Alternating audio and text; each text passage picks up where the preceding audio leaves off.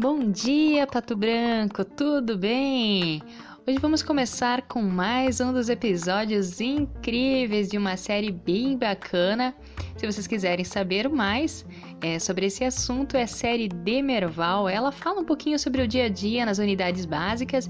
Então hoje eu vou conversar com vocês sobre esse assunto e explicar um pouquinho mais como que elas funcionam.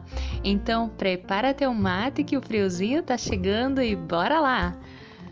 Então vamos começar os personagens principais dessa minissérie. É o Dr. Paulo e a Doutora Laura e com seus desafios diários. Tudo começa cedinho com o acolhimento das pessoas que vão até a unidade básica para receber atendimento. E sendo que eles são realizados pelos profissionais que estão trabalhando no dia.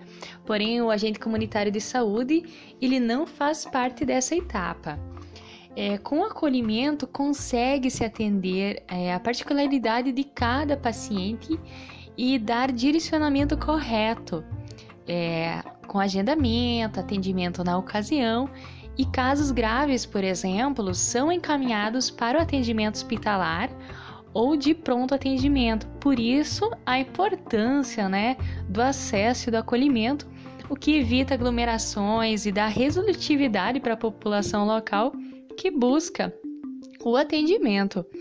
Então, logo após, é, nessa, nesse episódio, é, houve um aumento muito grande de atendimentos, né?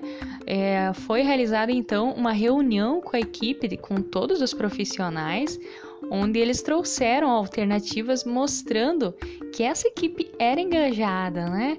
O, o, o, agente comunitário de saúde, por conhecer bem o seu território de trabalho, ele soube informar a possível causa do aumento de pessoas doentes. Então, como o agente comunitário de saúde tem contato direto com a comunidade local, ele consegue trazer para os demais profissionais o que realmente está acontecendo, né? É, através da Portaria Nacional de Atenção Básica, a PENAB, houve essa inovação no atendimento da atenção básica de saúde, né?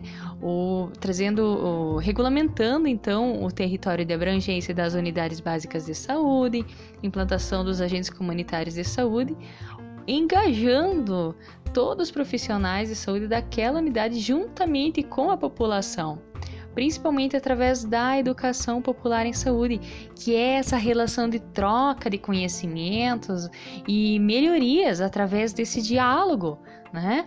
É, então é implantado programas específicos que buscam resolução dos problemas. E na série, por exemplo, é, era a necessidade de construção de uma ponte para aquelas pessoas que para que elas não se contaminassem na água do córrego. E o que trouxe né, realmente um aumento nos casos de leptospirose. E nos casos em que as pessoas estão impossibilitadas de ir até a unidade básica de saúde, essa situação é informada pelo agente comunitário e a equipe médica, os demais profissionais, eles vão até a residência realizar acompanhamento com todo aquele cuidado necessário de higiene e de programação, né? E isso a gente chama de atenção domiciliar. Então, todo esse engajamento, essa organização dos profissionais traz resultados que são cadastrados no DataSUS e em outros sistemas. E por esses indicadores de saúde são importantes tanto para os gestores como para os profissionais. Eles conseguem programar atividades e o orçamento é conforme a necessidade daquele município, né? Então ele vai direcionar para determinada unidade a questão financeira e de material e de pessoal. Então é isso por hoje, pessoal. Hoje a gente vai concluir com a seguinte frase: na medicina e no amor, nem nunca e nem sempre. A gente se vê no próximo episódio.